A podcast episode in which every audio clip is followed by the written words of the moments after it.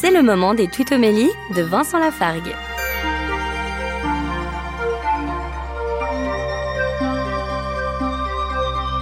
Dans l'évangile de Luc, au chapitre 9, on trouve le célèbre épisode de la transfiguration, que relatent également Matthieu et Marc. Au verset 29, on nous dit Pendant que Jésus priait, l'aspect de son visage devint autre. Ça n'est pas réservé à Jésus, figurez-vous. Lorsque je contemple quelqu'un qui est en prière, il me semble souvent que l'aspect de son visage est en train de changer, de s'illuminer comme de l'intérieur. Regardez les personnes qui sont en prière profondément, véritablement, et vous verrez Dieu à travers leur visage. C'est ça la transfiguration.